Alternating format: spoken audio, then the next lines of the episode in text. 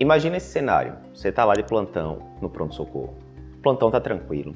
De repente, entra aquela cadeira de rodas sendo empurrada, aquela confusão. Você vê ali um senhor de meia idade chegando ali na sala de emergência, francamente dispinei, com muita falta de ar, suando, desconfortável. O pessoal trazendo ele. Você não sabe o que é está acontecendo direito. A enfermeira vai lá, já coloca lá, começa a ver a oximetria, está desaturando, começa a ver sinais vitais, aquela confusão toda. Não tem acompanhante junto, o acompanhante está abrindo a ficha ali na correria. O paciente quase não consegue falar, mas você coletando ali uma história rápida, ele diz que começou, tem ali poucas horas esse cansaço e que ele tem pressão alta, fuma, etc., mas não consegue dar maiores detalhes por causa da falta de ar. Você vai examinar o paciente, você vê que tem ruído da adventício ali no pulmão, mas não consegue definir muito bem. Muitas vezes você é recém-formado, não tem tanta experiência naquilo. E aí começa a bater aquele desespero, o paciente tá ali, rapaz, será que vai para tubo? Será que esse paciente vai parar por hipóxia, saturação caindo lá no monitor?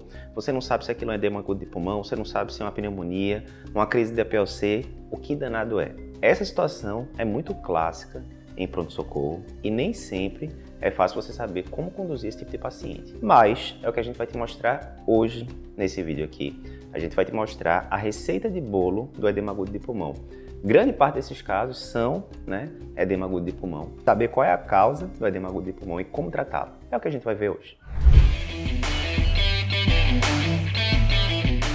Olá, eu sou Eduardo Lapa, editor-chefe do Cardio Papers. Aqui a gente te ajuda a se manter atualizado em cardiologia, mesmo que você tenha uma vida corrida, com pouco tempo para estudar. E o tema de hoje é justamente a receita de bolo do edema agudo de pulmão. Então, a gente vai dividir aqui essa conversa hoje em três partes. Primeiro, conceitos gerais, né? O que é o edema agudo de pulmão, por que, é que ele acontece, etc. Segundo, como é que eu faço para dar o diagnóstico do edema agudo de pulmão. E terceiro, como é que a gente faz para tratar esse paciente que a gente está suspeitando de edema agudo de pulmão. Primeira parte, então, conceitos gerais. O que é o edema agudo de pulmão? A gente tem que lembrar fisiopatologia básica, né? Se você for ver aqui, né, a gente tem que lembrar que a gente tem ali no pulmão alvéolos, né, que são repletos de ar e que eles são envoltos por vasos sanguíneos. E essa interseção entre vaso sanguíneo e alvéolo é justamente o que vai fazer com que tenha as trocas gasosas, né? O sangue que está vindo ali do lado venoso, o pobre oxigênio, ele fica rico em oxigênio que está chegando ali nos alvéolos e assim por diante. Ok, esse é o normal. Qual é o alterado? O alterado no edema agudo de pulmão, você começa a acumular líquido nesses alvéolos. E aí deu bronca, porque você devia estar com um lugar ali seco, né, preenchido por ar, só sem líquido, e agora você está com líquido preenchendo aquele espaço que não deveria ter líquido. Isso vai dificultar a troca gasosa, obviamente. Vai fazer que o paciente geralmente fique hipoxêmico, com dispneia, todo aquele quadro clínico que a gente vai falar daqui a pouco do edema agudo de pulmão. Por que isso pode acontecer? A gente tem duas causas principais. Vamos fazer uma analogia. Imagina aí a cozinha da sua casa. Certamente tem vários canos passando ali e tal. E normalmente, quando você espera o fisiológico, quando você entra na cozinha da sua casa, é o quê? Que o chão esteja todo enxuto, aquela coisa direitinha. Se você chega um belo dia e a, a cozinha está encharcada de água, né? Você entra lá tudo molhado, aquela confusão. Bem, pode ter acontecido alguma coisa. Você vai pensar logo, romper um cano ou alguma coisa do tipo. Ok. Por que, que esse cano poderia ter rompido? Né? A gente poderia pensar em dois mecanismos principais. O primeiro, pode ser que alguém tenha colocado uma pressão enorme naquele cano e ele não tenha aguentado aquela pressão. Né? A gente sabe que esses canos, eles são, quem é quem tem algum parente engenheiro, arquiteto, sabe disso. Os canos são projetados para ter um determin... aguentar determinado fluxo de, de água por minuto, uma determinada pressão. Se você coloca pressão demais ali, ele não aguenta mesmo e começa a extravasar líquido. Uma segunda opção é, pode ser que alguém tenha furado aquele cano, ou que o cano já esteja meio velho e começou a soltar uma junta com a outra, aumentou ali a permeabilidade do cano, digamos assim. Quando a gente vai para o organismo, é muito parecido você pode ter aumento da pressão ali dentro do vaso, aumento da pressão hidrostática, né? Isso acontece frequentemente quando você tem algum problema do lado esquerdo do coração. Ah, o lado esquerdo do coração tá, sofreu um infarto, fração de injeção, que era normal, foi lá para baixo, isso aumentou a pressão de enchimento no ventrículo esquerdo, depois no lado esquerdo, depois no leito capilar pulmonar, e aí pode aumentar a pressão hidrostática, né? E extravasar. O segundo tipo, esse é o edema agudo de pulmão cardiogênico. O segundo tipo de mecanismo que pode acontecer é quando você aumenta a permeabilidade capilar, né? E aí é como se aumentasse o espaço ali entre uma célula e outra ali do vaso sanguíneo e passasse mais líquido. Isso pode acontecer, por exemplo, em determinadas doenças inflamatórias, pulmonares e tal. E por isso, a gente tem dois tipos de edema agudo de pulmão.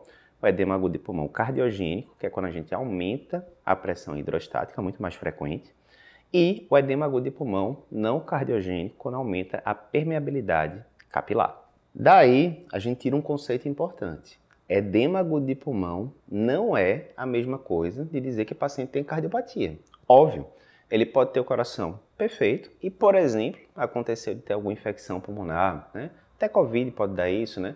Que aumenta a permeabilidade capilar e aí começa a encher de fluido lá os espaços alveolares. O coração está normal, o problema foi o aumento da permeabilidade capilar, primeiro ponto. Segundo ponto, mesmo que não tenha aumento da permeabilidade capilar, pode ser que o paciente tenha um coração normal e tenha evoluído com aumento de, de pressão hidrostática. Vamos dar um exemplo. Menina de 15 anos, totalmente saudável, coração normal, tudo tranquilo. De repente, ela abre um quadro de lúpus eritematoso sistêmico, com um quadro de nefrite lúpica bem importante. rim parou, parou de funcionar.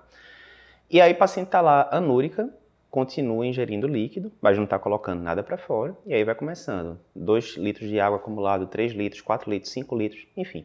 Até que tem um momento que aquele excesso de líquido ali acumulado vai aumentar as pressões de enchimento do ventrículo esquerdo, retrogradamento do átrio esquerdo, retrogradamente da circulação ali pulmonar, causando um edema agudo de pulmão. Nesse caso, vê que interessante, seria um edema agudo de pulmão cardiogênico, porque ele foi gerado pelos aumentos das pressões ali, né, dentro da, das câmaras cardíacas, mas o coração do paciente é normal.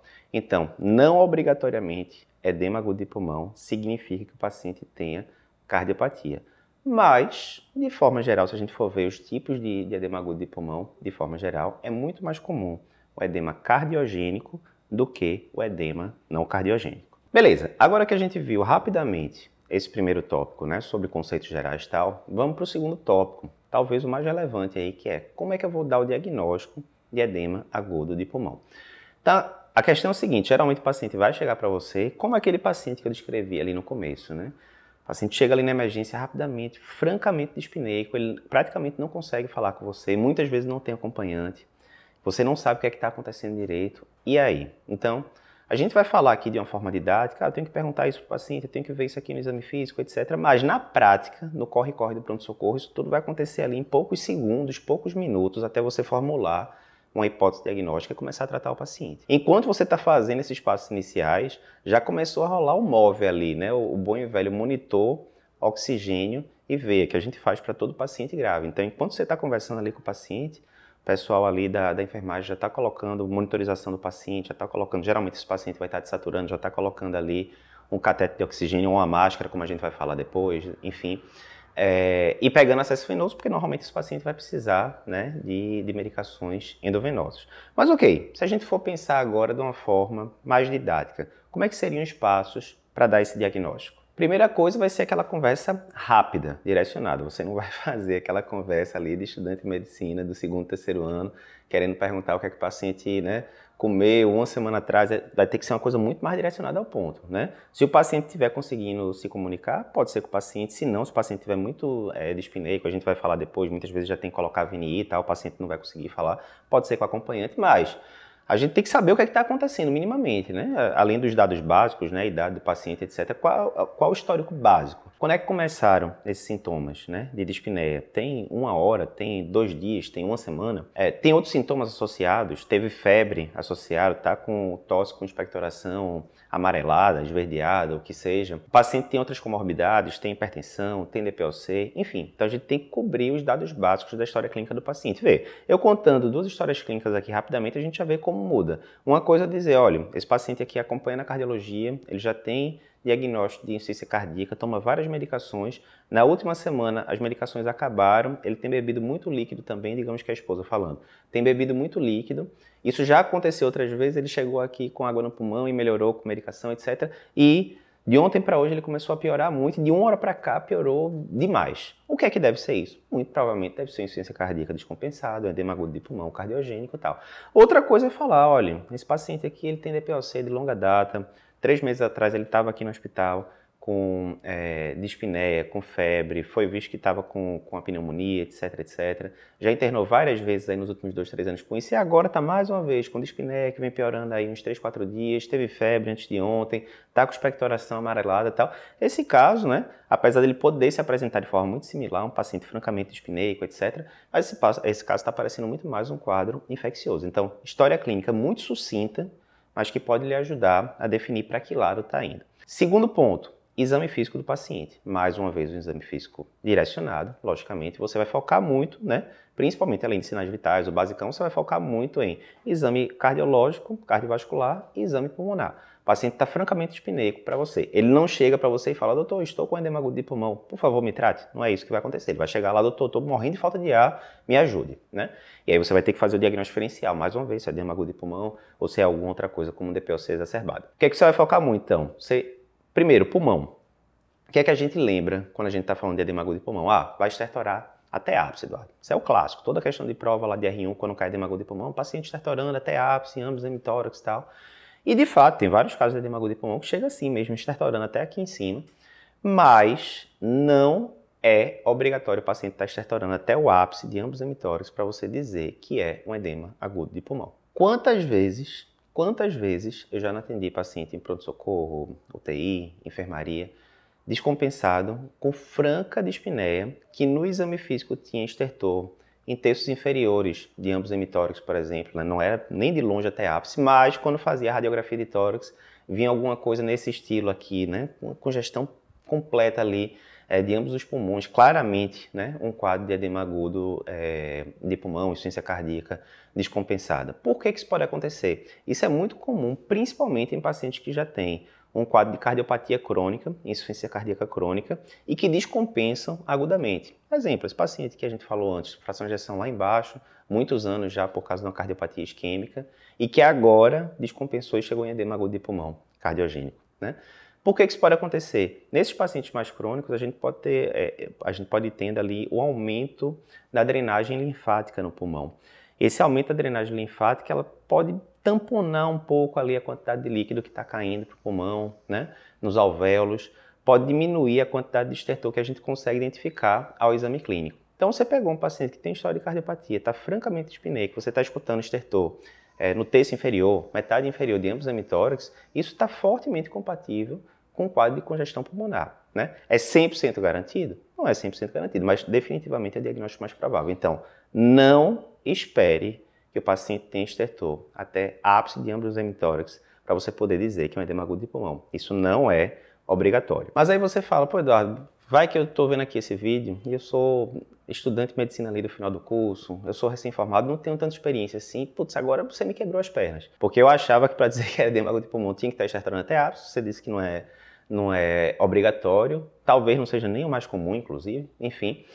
Mas me dá outro macete aí de exame clínico que qualquer pessoa consiga ver ali e que ajude a dizer que aquele paciente está com gesto, que é uma dica muito boa, turgência jugular. Você coloca o paciente ali deitado a 30, 45 graus, né, na maca, e se com essa angulação, né, com esse decúbito, esse paciente tiver com é, uma jugular claramente visível, isso denota turgência jugular e denota que esse paciente tem aumento de pressões em câmaras direitas cardíacas. E aí é meio que uma equação. Se o paciente está com a dispneia súbita ali, relevante, tenta urgência jugular, o mais provável é que aquilo seja um edema agudo de pulmão cardiogênico. Eduardo, é 100% garantido isso? Mais uma vez não, isso é uma regra geral. Por exemplo, o paciente pode ter uma dispneia relevante aguda, pode ter turgência jugular e ser uma embolia pulmonar, né? Já vi alguns casos desses. Mas não é o mais comum. Em medicina, é aquele negócio. Muitas vezes você não vai ter, principalmente em situações de emergência, que está ali no corre-corre, muitas vezes você não vai ter 100% de certeza, né, assinado no cartório ali, do diagnóstico, mas você vai ter que se basear no mais provável. O mais provável é quadro de dispneia agudo o paciente chegou francamente ali desconfortável. Está estertorando alguma coisa em ambos os hemitórax. Se tenta urgência jugular a 30 a 45 graus, até que se prova o contrário, o mais provável, epidemiologicamente, é que isso seja um quadro de congestão pulmonar, né, de insuficiência cardíaca barra edema agudo de pulmão. Outras coisas que o exame clínico pode lhe ajudar, lógico, o resto do exame clínico cardiovascular. O paciente está com dispneia, você chegou lá, escutou uma terceira bolha ou uma quarta bolha. Isso fala a favor que tenha mecanismo cardiogênico envolvido. Você escutou um soprão, ou de insuficiência mitral, ou de estenose aórtica, fala a favor também. E assim por diante, fazer o exame clínico cardiovascular bem pontual ali, focado, mas isso pode lhe ajudar muito. Ponto importante: com história clínica e exame físico, né? Ambos ali bem focados nas suas hipóteses, né? Você quer diferenciar edema agudo, de DPLC, de pneumonia, enfim. Com isso, você já vai formular a sua hipótese diagnóstica e você já vai começar a tratar o paciente. Ah, Eduardo, eu gostaria de ter um eco. Seria ótimo. A maioria das salas de emergência que você é, vai estar aí, Brasil afora, não vai ter um aparelho de ultrassom né, que faça eco ali à beira do leito. E muitas das que tem, não tem alguém que saiba fazer ali de bate pronto. Então, ah, seria bom o eco? Seria ótimo. A maioria das vezes você não vai esperar eco, obviamente, para começar a tratar o paciente. Por quê? Edema agudo de pulmão mata. Então, é uma emergência médica. Você não pode esperar uma hora para tratar, duas horas, três horas. O paciente chegou, em poucos minutos você tem que estar já com todo o sinal terapêutico que a gente vai falar daqui a pouco já em ação. Coletou história clínica, fez o exame físico, a sua hipótese é edema agudo de pulmão, você vai começar a tratar esse paciente agora já. Né? Mais uma vez, a história clínica o exame físico você vai fazer ali em poucos segundos, um minuto, dois, no máximo. Tem que ser uma coisa realmente muito direcionada, exige prática. Contudo, de forma didática, né? na prática você teria colhido história, examinado o paciente e já estaria pedindo para o pessoal fazer, ó, vamos fazer diurético, vamos fazer isso, vamos fazer aquilo. Daqui a pouco a gente vai falar sobre tratamento. Mas já que aqui a gente está num ambiente né, mais didático, controlado, vamos só seguir o raciocínio de outras coisas que a gente pode lançar mão para ajudar nesse diagnóstico de edema agudo de pulmão e também da causa, o que é que está causando edema agudo de pulmão. Vamos lá. Então, além do basicão, monitor, oxigênio, veia, conversou, examinou, qual o primeiro exame complementar que você tem que fazer no edema agudo de pulmão? Eletrocardiograma. Vê só, edema agudo de pulmão, principal tipo, cardiogênico. Ok. Quais são as causas do edema agudo de pulmão cardiogênico num, num paciente adulto? Né? Enfim, tem várias causas, você vai pensar sempre em cardiopatia, né? E das cardiopatias, tem cardiopatia isquêmica, valvar, hipertensiva, tem várias. Contudo, você tem que lembrar que, se isso for uma cardiopatia isquêmica, se esse paciente estiver tendo, por exemplo, um infarto agudo do miocárdio, principalmente um infarto agudo do miocárdio com supra-DST, Além de você tratar o edema agudo de pulmão desse paciente, que é uma emergência médica, você está com outra emergência, né? No final das contas é tudo uma coisa só, é o infarto que está causando edema agudo de pulmão. Mas você tem que ligar, entre aspas, o protocolo de supra-DST, né? Ou seja, se tiver em tempo apto, você tem que abrir a artéria o mais rápido possível, etc. Então, chegou um paciente com edema agudo de pulmão para você, primeira coisa, né, depois que você fez essa estabilização inicial, primeiro exame que você tem que fazer é eletro. Aparecer um suprão, como esse aqui que a gente mostra, eletro claramente com infarto com supra, agora você está tá tratando, na verdade, um infarto agudo do miocárdio com supra-DST, que também está evoluindo com edema agudo de pulmão, né? E o tratamento vai ser mais complexo do que o edema agudo de pulmão sozinho. Dá outro exemplo, Eduardo, que o eletro pode ajudar. Você pode ver o eletro e ter uma baita sobrecarga de ventrículo esquerdo, né? Por exemplo, paciente com estenose aórtica, é, cardiomiopatia hipertrófica, cardiopatia hipertensiva e tal. Você pegou aquele eletro, paciente com edema agudo de pulmão, uma baita sobrecarga de ventrículo esquerdo, opa, além disso reforçar o seu diagnóstico de edema agudo é, cardiogênico, você já está se ligando nas, na possível causa. É muito importante a gente saber a causa do edema agudo de pulmão. Se o paciente tem um edema agudo de pulmão por infarto com supra, o tratamento vai ser um. Se o paciente tem um edema agudo de pulmão por endocardite da mitral, o tratamento do edema agudo de pulmão também é, vai ser mais complexo, porque agora, além do edema agudo de pulmão, você vai ter que tratar a endocardite do paciente e assim por diante. Então, eletrocardiograma tem que fazer esse aí, né? Geralmente você vai ter o aparelho na sala de emergência, você vai conseguir fazer rapidamente. Outro exame de fácil disponibilidade em qualquer serviço de emergência, mas que muitas vezes pode demorar ali bons minutos até você ter o resultado, a, a boa e velha radiografia de tórax. Né? Então, consegue se fazer em sala de emergência tranquilamente, mas entre fazer, revelar o filme, trazer para você ou, ou ser liberado no computador, onde tem digitalizado, Vão passar uns bons minutos e quando você chegar com esse resultado do raio-x, geralmente você já tomou todas as medidas iniciais ali do tratamento do paciente. O que é que a radiografia de tórax pode ajudar? Né? Além dela mostrar o padrão né, de, de é, opacidades bilaterais, né, sugerindo líquido em alvéolos, etc., pode ajudar também a diferenciar, inclusive, o edema de, agudo de pulmão cardiogênico do, do não cardiogênico. Aqui, como a gente está numa abordagem mais geral, eu não vou entrar em grandes detalhes, mas lembra você que está gostando aqui desse vídeo, que está acompanhando a gente, que aqui no Cardiopapers a gente tem o nosso curso de emergências cardiovasculares do Cardio Papers, né? E que edema agudo de pulmão é só um dos inúmeros tópicos que a gente aborda, e a gente aborda com muito mais profundidade do que a gente está fazendo aqui nesse vídeo, que tem que ser um vídeo mais curto mesmo, né? Então, se você tem interesse em dominar as emergências cardiológicas nesse padrão aqui, Cardio Papers, né? Direto ao ponto, direto no que você tem que saber, você vai ter aqui o link aparecendo na tela, né? Um QR Code, e você vai ter também aqui na descrição do vídeo, do podcast, você vai ter um link que você pode clicar e conhecer melhor o nosso curso de emergências cardiovasculares do Cardio Papers. Que outros exames você pode né, lançar a mão ali no paciente que você está suspeitando de edema agudo de pulmão ou que você já está bastante tranquilo com, com o diagnóstico? Né? Já fiz, né, o exame clínico era muito sugestivo, a história clínica. O eletrocardiograma sugere uma, uma baita sobrecarga de ventrículo esquerdo, a radiografia de tórax veio clássico, né, de padrão de congestão. Estou muito tranquilo que o diagnóstico é edema agudo mesmo. Ok. Mas, nesse paciente que você já confirmou que é um edema agudo de pulmão, esse exame pode lhe ajudar a dizer o que é que está acontecendo exatamente ali dentro do coração. E no paciente que você está em dúvida ainda, esse exame pode lhe ajudar a tirar essa dúvida. Que exame é esse? O bom e velho ecocardiograma. O que é que o cardiograma vai ajudar aí? Né? É um overview bem rápido. Se você está em dúvida ainda, pô, Pode ser que seja um edema agudo, né? Eu já tratei, terminei tratando. Muitas vezes você vai terminar tratando mais de uma coisa. Ah, esse paciente é tabagista de longa data, tem DPLC já sabido, chegou com é, pressão elevada, dispneia, eu estava em dúvida se era um edema agudo cardiogênico, se era um DPLC exacerbado. Terminei tratando as duas coisas ao mesmo tempo. Acontece com frequência isso, né? Mas, ainda assim, você vai ter que diferenciar para dizer o que aconteceu ali com o paciente, né?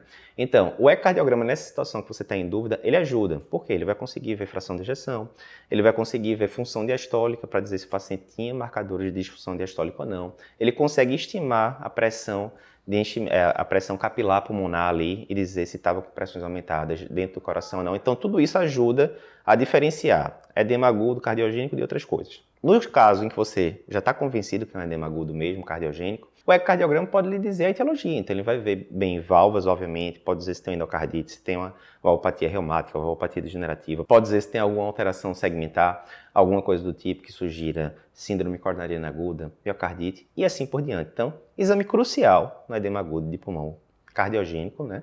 E não cardiogênico também mas que, mais uma vez, normalmente você não vai ter à disposição ali de imediato na sala de emergência, onde você estiver atendendo o paciente na fase aguda. Os últimos dois pontos, outro exame que você pode é, lançar a mão, o BNP ou outros peptídeos natriuréticos é, cerebrais, né, ProBNP, etc., é o tipo de exame que, na hora que você está tendo distensão ali das fibras cardíacas, os níveis de BNP, ProBNP tendem a subir, e aí, obviamente, se você tem um paciente que você está suspeitando de edema agudo de pulmão e vem com BNP, ProBNP lá em cima, reforça o diagnóstico e tem relação com o prognóstico também, importante.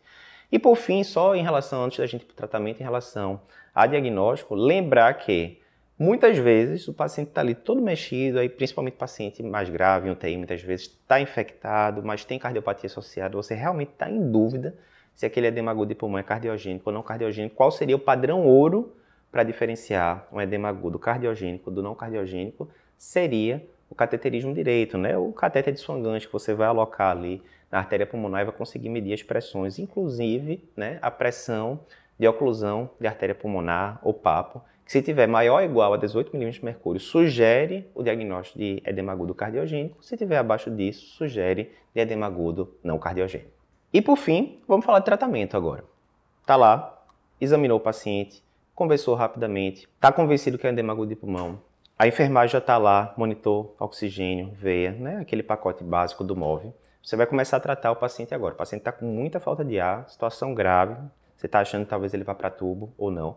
Como é que a gente vai sistematizar o tratamento desse paciente? Qual é a receita de bolo para eu tratar esse paciente com edema agudo de pulmão? Aqui no Cardio Papers a gente tem um acrônimo que é chamado LMNOP, que é o quê? L de Lasix, né, diurético de, de alça, furosemida venoso, vamos falar daqui a pouquinho, M de morfina, N de nitrato, O de oxigênio e P de pressão positiva. Começando pelo L de Lasix, né, furosemida. Então, primeira coisa, você vai dar diurético para esse paciente. Esses pacientes normalmente, né, como a gente já sabe, faz parte da fisiopatologia. O paciente vai estar com líquido em excesso ali onde não deveria ter, né? É o chão da cozinha molhado, vai estar com líquido ali no alvéolo. E um dos mecanismos para você reverter isso é você dar um diurético de alça para o paciente, para ele urinar mais e você conseguir fechar um balanço negativo. Devo fazer essa medicação por via oral, via venosa ou tanto faz? Via venosa, IV. Por quê? Via oral, além de ser mais lento o início de ação, muitas vezes esses pacientes estão com edema também das alças intestinais e a absorção das medicações via oral pode ficar diminuída. Então, primeiro ponto tem que ser venoso. Segundo ponto, qual a dose que eu vou usar para esse paciente? Devo fazer, já escutei na faculdade, Eduardo, tem uma regra lá de 1 mg por quilo. Então, eu estou com um paciente com 80 quilos, a ampola tem 20 mg, vou tacar 4 ampolas logo de cara, certo? Não é tão simples não, depende. A grande pergunta aqui é o seguinte: esse paciente é usuário crônico de diurético ou não? Ou ele é virgem de tratamento em relação a diurético? Pode ser, por exemplo, o paciente estava saudável até ontem, hoje de manhã fez um infarto com supra e chegou com edema agudo de pulmão isquêmico. Paciente que não usava diurético antes. Se você fizer uma ou duas ampolas para esse paciente, ele já vai urinar pra caramba, porque ele não usava diurético cronicamente. Então, uma ou duas ampolas de um paciente que não usava antes, está resolvido. Já no paciente que faz uso crônico de diurético de alça, ah, o paciente IC que toma um comprimido de 40 de manhã, um comprimido à tarde. Esse paciente ele já pode ter umas modificações ali, né, em relação a, a, aos néfrons, e ele já tem algum grau de resistência ali ao diurético, né, o, o organismo vai meio que se adequando àquilo, né. E aí, nesses pacientes, você já tem que ser mais agressivo. Tem regras, né, que você pode pegar a dose diária do paciente, nesse caso, 40mg de manhã, 40mg à tarde, 80mg. E aí você faz, no mínimo, essa dose de 80mg mais venoso, né, ao longo da, do dia, ou pode chegar até duas, duas vezes e meia essa dose. A gente não vai entrar em tantos detalhes aqui, no curso a gente fala em bastante detalhe, inclusive falando do estudo, o 12 AGF, que avaliou isso. Mas o resumo da ópera é: paciente vive de tratamento, uma ou duas ampolas resolve de frosemida. Paciente que já faz uso crônico, a gente tem que ser mais agressivo. M de morfina. E aí? Ah, tô acostumado. Você disse que eu tô, chegou uma suspeita de hemago de pulmão, o pessoal, puf, faz morfina de rotina. Tá certo isso? Veja, o que as diretrizes atuais dizem é: morfina não deve ser feita de rotina no edema agudo de pulmão. Por quê? Tem alguns estudos que até questionam: será que morfina aumentaria o risco do paciente ser entubado? Desfecho complicado, né? E alguns estudos questionam isso. Por isso tudo, né, até a diretriz europeia de 2016 coloca como recomendação 2B uso de morfina na edema agudo de pulmão. Lembrando, 2B é aquele caso que você vai, é aquela intervenção que você vai usar na minoria dos casos. Então, você deixaria ali para aquele paciente que realmente, mesmo você fazendo as outras medidas todas que a gente está comentando aqui, ele persiste muito ansioso, está ali com aquela fome de ar, sem conseguir respirar direito, não está se adaptando tão bem à, à VNI, que a gente vai falar daqui a pouquinho. Nesses casos, você pode considerar morfina em dose baixa para tentar trazer um pouquinho mais de tranquilidade para o paciente, mas é conduta de exceção, de acordo com as diretrizes. N de nitrato. Então, o nitrato aí no edema agudo de pulmão ele pode ajudar de diferentes formas. Se a gente usa, por exemplo, o nitroprusiato, que é uma medicação de sódio, né, que é uma medicação que é predominantemente arteriodilatadora, qual vai ser o benefício? Digamos que eu estou com um paciente com edema agudo de pulmão é, hipertensivo, a pressão está lá em cima, 230 por 140. Um grande mecanismo aí causador desse edema agudo de pulmão nesse paciente é o aumento da pós-carga. A pós-carga está muito elevada. Na hora que eu dou uma medicação que é predominantemente arteriodilatadora, eu consigo aumentar, dilatar as artérias periféricas né, ali do paciente, obviamente, com isso diminuir pós-carga, diminuir é, a, os níveis de pressão sistólica e diastólica e melhorar o processo. Ajuda bastante. Já num paciente, por exemplo, com edema agudo de pulmão isquêmico, muitas vezes esse paciente não está nem hipertenso, está lá com pressão 130 por 80, mas o ventrículo esquerdo está sofrendo bastante ali, fração de ejeção caiu e tal. Nesse caso, na hora que você usa a nitroglicerina, né, que é um segundo tipo de vasodilatador que a gente pode usar na edema agudo, ela vai ter uma, uma ação mais venodilatadora. E aí, com isso, ela pode diminuir a pré-carga, a quantidade de líquido que está chegando no pulmão, no coração, desculpa, e posteriormente no pulmão, e com isso aliviar também ali o processo de congestão pulmonar. Então, o resumo da ópera é: a gente vai usar vasodilatadores, a não ser que o paciente esteja hipotenso, enfim, mas tirando isso, a gente vai tender a usar é, vasodilatadores e, via de regra, a maioria dos casos, a gente vai usar nitroprusiato, edema agudo hipertensivo, muitos casos com valvopatia associada, como insuficiência mitral aguda, etc., desde que a pressão permita. E no caso do edema agudo isquêmico, particularmente, a gente vai preferir, é, preferir a nitroglicerina. Por que isso? Aqueles estudos lá da década de 70 que todo mundo fala, estudos em cachorros, etc., que dizem que o uso de nitroprusiato no paciente coronariopata agudo principalmente, poderia causar o efeito Robin Hood ao contrário. Como é que é essa história? Robin Hood, lembrando, ele roubava dos ricos para dar para os pobres. O Robin Hood, ao contrário, seria né, exatamente o contrário. Seria você roubar dos pobres para dar para os ricos. Então, o que, é que acontece? Supõe-se né, que o nitroprusiato ele poderia vasodilatar as coronárias que estão normais e não ter muita ação na coronária que está acometida pelo infarto, obstruída ou semi-obstruída. Ou seja, você está, vamos dizer semi-obstruída, você está lá com uma lesão de 90%, está passando bem pouquinho de sangue ali na coronária direita. Você ligou o nitroprusiato, teoricamente ele poderia dilatar a coronária esquerda, por exemplo, mas não a direita. E a direita que já está ruim ali, com pouco fluxo, né? O sangue tende a sempre seguir para o lugar que tem menor resistência. Agora o sangue tenderia a ir mais ainda para a coronária esquerda, em detrimento da coronária direita, podendo piorar, inclusive, ali o cenário de isquemia miocárdica do paciente. Bem teórico isso, mas a maioria das diretrizes coloca. Se é um edema agudo de pulmão isquêmico, a tendência é que a gente é, prefira a nitroglicerina. O O do LMNOP de oxigênio, a maioria desses pacientes vai estar desaturando e vai precisar sim de suplementação de oxigênio. Ah, como, Eduardo? Vai ser cateter nasal? Vai ser o quê? Aí a gente entra aqui no último ponto, que é pressão positiva, né? A ventilação não invasiva, CPAP, BIPAP, enfim. Há benefícios de usar é, as máscaras né, com pressão positiva nesses pacientes. Então, é discutível. A gente tem trabalho sugerindo que diminui sim eventos, inclusive o risco do paciente ir para tubo, por exemplo, tal. Tem outros estudos que falam, não, deu no mesmo, né, você colocar VNI ou não no paciente. Na prática, o que, é que a gente vê de forma muito clara? Na hora que você coloca lá o CPAP ou BIPAP, dependendo, né? Na hora que você coloca pressão positiva no paciente, o paciente tem na maioria dos casos, quando ele se adapta bem, rapidamente ele tem um grande alívio daquela dispneia que trouxe ele para pronto-socorro. Né? Então, mesmo que não diminuísse o risco de intubação, etc., mas você já vê um grau de alívio muito grande no paciente, desde que ele consiga sincronizar direitinho com a máscara, né? todo mundo consegue, enfim. Então, não temos evidências definitivas ainda sobre se a ventilação não invasiva, a pressão positiva diminui desfechos, mas, pelo menos em relação a sintomas, o que a gente vê muito na prática clínica é que o paciente se sente mais aliviado. É isso. Com isso a gente conclui a nossa receita de bolo do edema agudo de pulmão. Vimos então que edema agudo de pulmão é uma situação extremamente grave que você tem que tomar medidas rapidamente. Falamos dos conceitos iniciais, o que é, por que acontece, fisiopatologia básica. Destacamos depois como fazer o diagnóstico de uma forma muito rápida ali, né, no pronto-socorro, sem enrolação. E o terceiro ponto que a gente viu hoje, como tratar esses pacientes através do LMNOP. Se você gostou aqui desse vídeo, não esquece de dar o like aqui no vídeo e curtir o nosso canal, seguir o nosso canal aqui na, no YouTube, né? São é, centenas e centenas de vídeos para você ver. Todo dia a gente está colocando vídeo novo. Se você está escutando o áudio pelo podcast, não esquece também de curtir e compartilhar esse episódio com os amigos. E mais uma vez, se você quer dominar as emergências cardiológicas e tranquilo ali para o seu plantão, sabendo tratar as principais arritmias, infarto, insuficiência cardíaca e assim por diante, não perde o nosso curso de emergências cardiovasculares, Cardiopapers.